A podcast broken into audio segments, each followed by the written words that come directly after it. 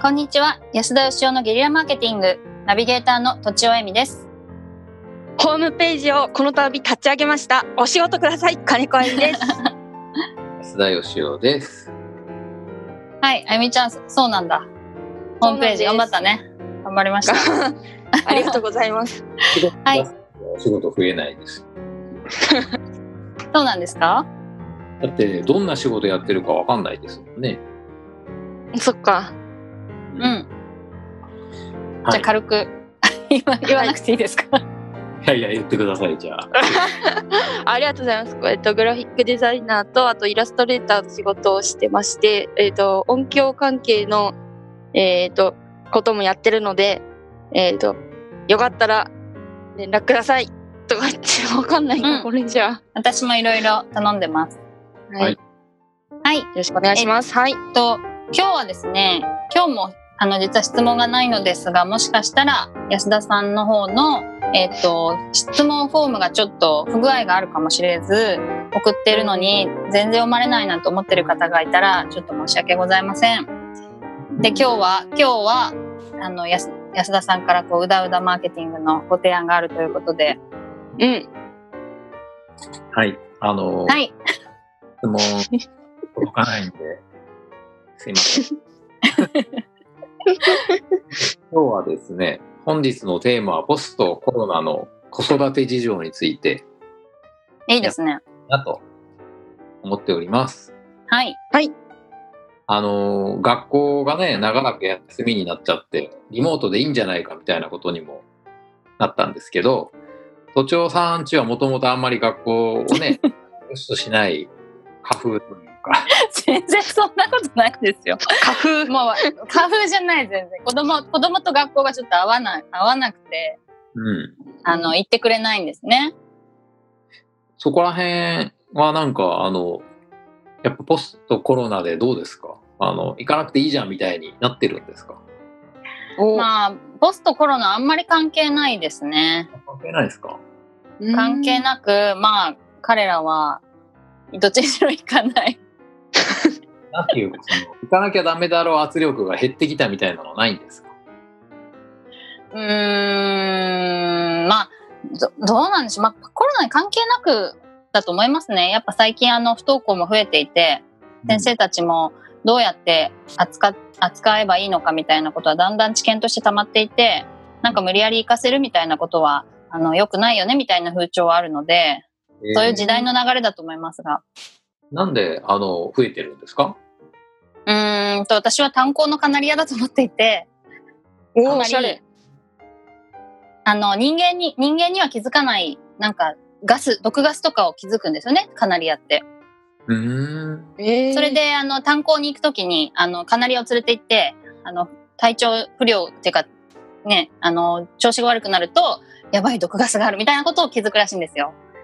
でほう子供が社会の歪みっていうのがもう出てきていてもうおかしくなっているのに大人は気づかないっていうところに子供が警鐘を鳴らしてくれてると私は思っております。すごい。すごくないすごいすごいうんうん。なるほどあね。はい。子供は気づくってことですねそういうおかしなことに。だと思ってます。何割すぐらごいいるんですか今不登校の子って。えー全然わかんないです。数字ではちょっとわかんないですね。あと数え方にもよるのかな。えでも増えてる増えてると思います。はい。うーん。うんうん、あとなんか昔より学校に行って夢があったと思うんですよね昔は。なんか給料もどんどん上がっていくあのが勉強頑張ればいい生活が待ってるみたいな。だけど今は うんそういうことが少ない、大人もそういうのを実感してなくて子供に伝わったりもするのかななんて思ってますけど。そんなの昔からなかったですよ。うんでも私の時はなんかそう思って勉強してた気がしますけどそうなの。僕全くそんなの信じたことなかった。うんそれはね時代を先取りしすぎですよ うん先取り。先取り先取りまあでも当時は僕の頃はやっぱ行かないっていう選択肢はなくて、うん。うんで行かなくてもいいんだっていうのがあったら行ってなかったかもしれないな。それはあるでしょうねうん。行かない場合の子育ての仕方を教えてくださいよ。おお。ああそうですねまああの学校の勉強を目指さないってことはまず大人、おとあの、親としては結構メンタル的に大事かなと思ってます。なるほうど。ん。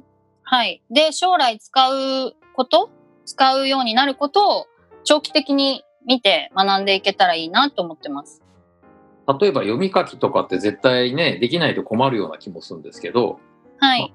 算数は最低、やっぱり最低限学んどいた方がいいっていうか、そうですね。でも私は国語のなんか漢字の書き取りが必要かっていうとそこまでではないと思ってて、読解力の方がいるだろうなと思ってるので、読み聞かせを重視したりとかしてます。おおなるほど。おお。えー、算数は、まあ、子供たちも好きだし、まあ、比較的、あと塾に行ってますね。塾の勉強は楽しいので算数はやってます。え、塾は行くんだ。そうなんですよ。なんか、なんか学校って何なのってすごいこう、ちょっとイライラっとしたんですけどね。はいじゃあ行く必要ないじゃないですかね、全然。そうですね。あと社会とか理科とか、あの、まあ、家庭科とかそういうのをどう思うかですね。あとは、すごいうん心配なのは運動ですね。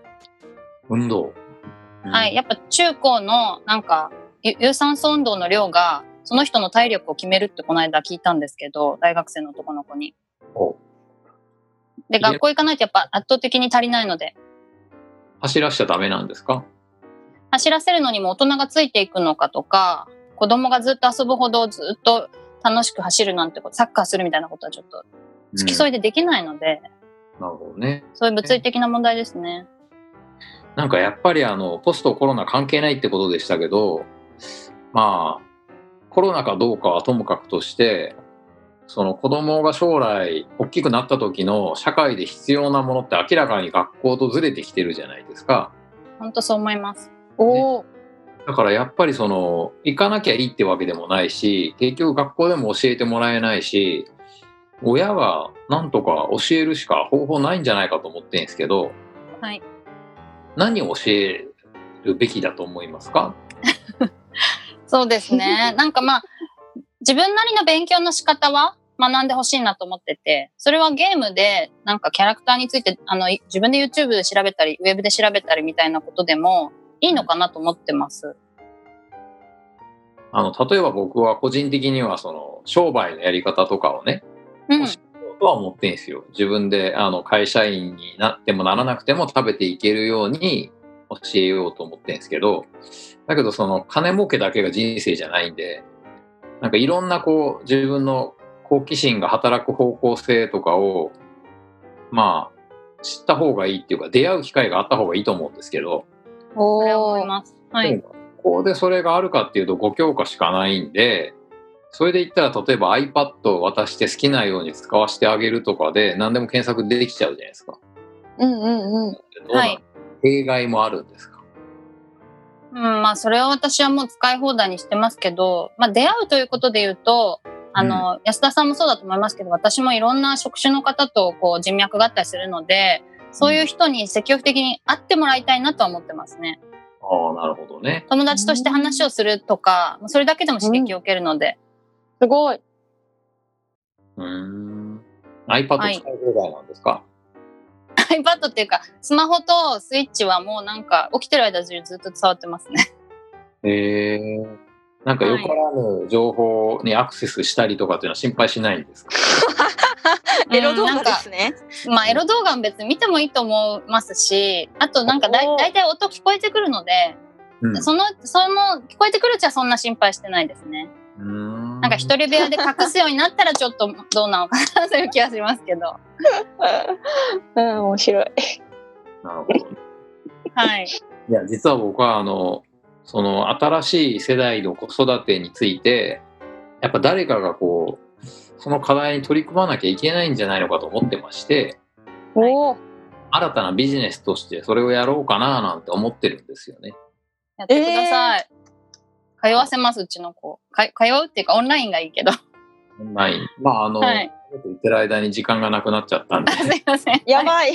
またあの次回にやるということではいお夫さんの子育てをあの一発最後にお願いします。えーっと、えーっと、どうしようかな。自分で、あ、私はですね、本を読め、本を読めれば、自分で何でも勉強していけると思うので、うん、それを大事にしております。読書ね。なるほど。読書。はい。素晴らしい。はい、ありがとうございます。では本日は以上です。ありがとうございまりしがとうたございま。した。本日も番組をお聞きいただきありがとうございました私たち3人でギブの実験室というオンラインサロンを始めることにしましたキャンプファイヤーファンクラブというサービスで募集をしていますので参加したい方はキャンプファイヤーで検索するか境目研究家安田義雄のホームページ安田義雄 .com からお申し込みください来週もお楽しみに